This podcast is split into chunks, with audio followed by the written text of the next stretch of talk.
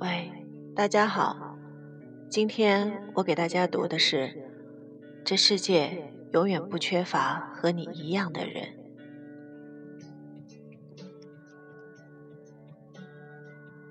我在村上 IQ 巴瑟的小说里，今天就要读到的章节是平行世界。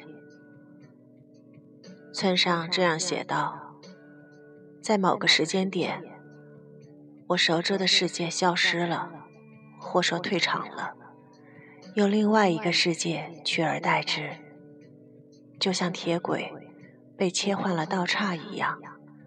就是说，此时此地，我的意识还是属于原来的世界，而世界的本身已经变成了另外的东西。发生在此地的事实的变更，目前还很有限。构成新世界的大部分东西，沿用了我熟知的原先的那个世界，所以就生活而言，眼下几乎没有出现现实上的障碍。但是随着时间的推移，这些被更改的部分，往往会在我的周围制造出更大的差异，误差一点点的膨胀。于是，在不同的场合产生不同的误差，它们或许会破坏我采取的行动的逻辑性，会让我犯下致命的过错。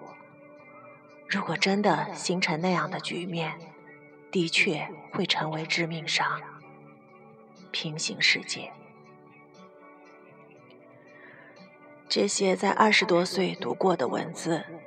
因为平行世界这样新鲜的提法，可能会让你不可自禁的喜欢。这种喜欢，并不是说书中提到的类似的经历，所以也就更加谈不上能够理解这种经历的深刻感受了。作者在写书的时候，不知道出于什么样的目的。往往会采用非常隐晦的文学创作手法，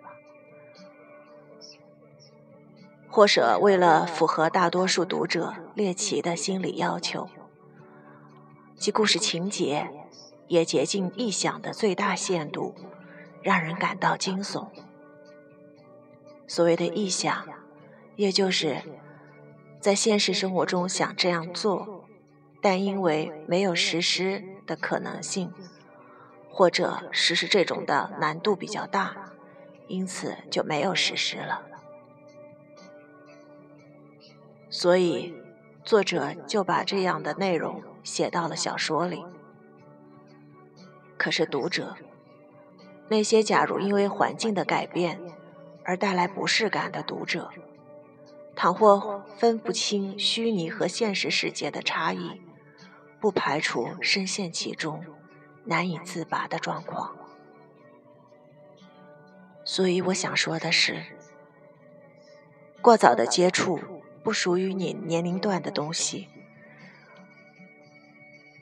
或许在某种程度上可以缓解一种不舒适，可是更多的时候，它会带来带来更大的痛苦。可是这种痛苦，它的本身也可以给你带来更多的思考。假如你不是一个能够理清头绪的人的话，这种思考可能就会给你带来毁灭性的打击。弗洛伊德曾这样说过：人有两种本能，一种是生的本能，而一种是死的本能。死的本能也被视为一种类似凤凰涅槃般的创新。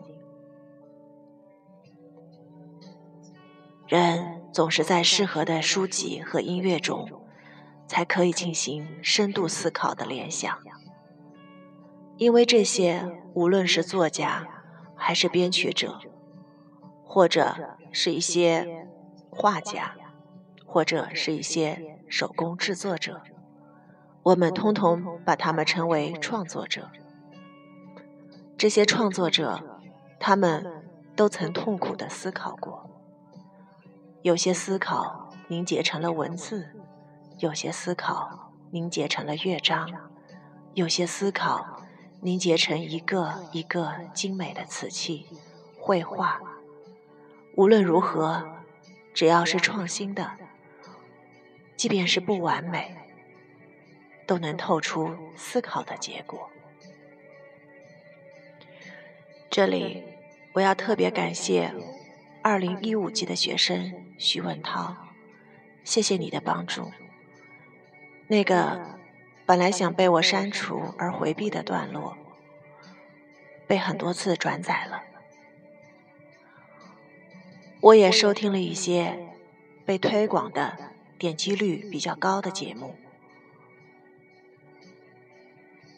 听了以后，我并没有我。为我缓慢增长的用户数而感到沮丧，相反，我产生了极大的自信，因为听到他们的声音，我知道溪流是发不出大海的深沉的，而大海也未必需要咆哮才能彰显力量。